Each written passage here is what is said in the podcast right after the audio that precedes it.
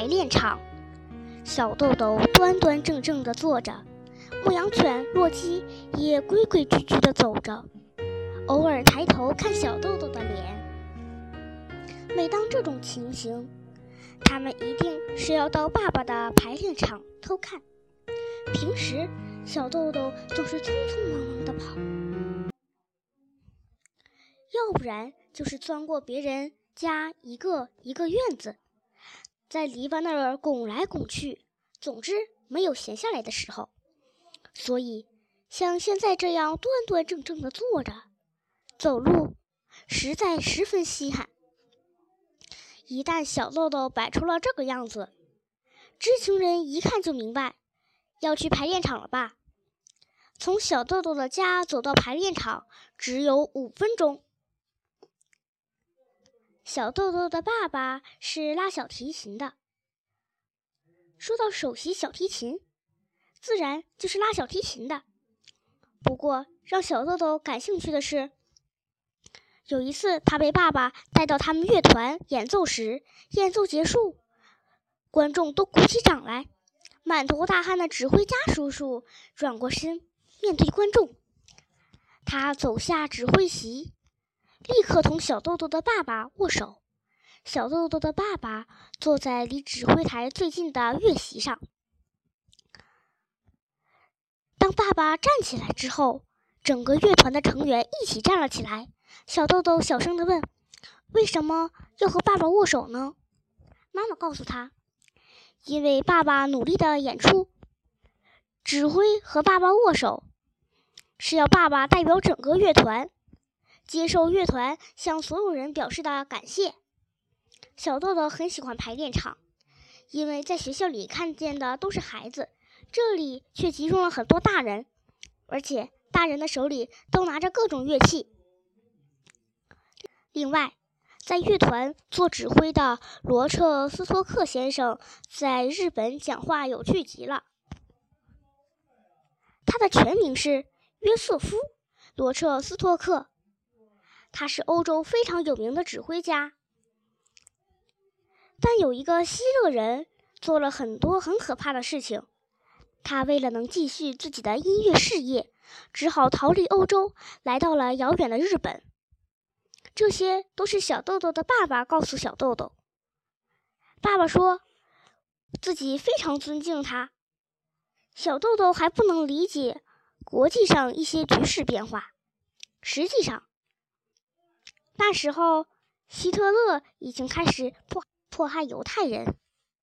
如果没有这一系列的变化，他不可能来到日本。那么，山田耕作先生所创立的这个乐团，也就不能在这位指挥家的指导下迅速发展起来了。罗彻斯托克先生以欧洲第一流乐团的演奏水平，来要求日本交响乐团。正因为如此，他经常在排练结束的时候流着眼泪说：“我这么努力，但是你们乐团却不肯合作。”每当这个时候，大提琴家藤秀就会代表大家向他解释，他是这样说的。大家都在拼命的努力，希望演奏的能更好，但是我们的技术还不行，绝对不是故意不肯配合。他就是这样传达大家的心情，安慰罗彻斯托克先生。小豆豆虽然不知道其中的原委，但他有时候看见先生发怒，先生脸涨得通红。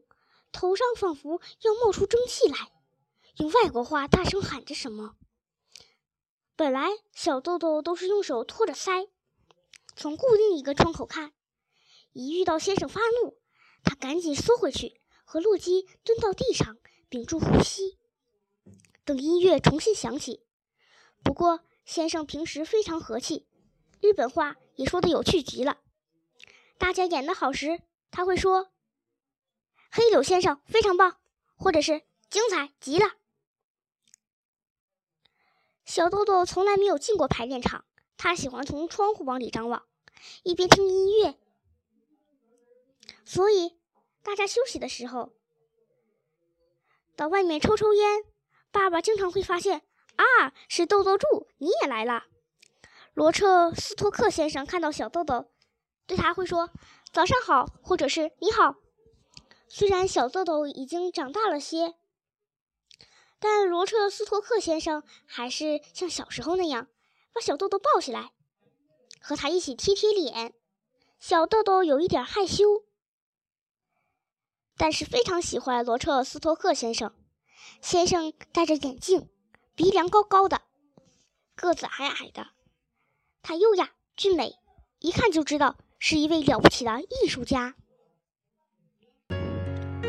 从洗足池方向吹过来的风，把排练场的音乐送到很远的地方。时不时，里面还夹杂着卖金鱼的人“金鱼，金鱼”的吆喝声。总之，小豆豆非常喜欢有这座西洋风格的排练场。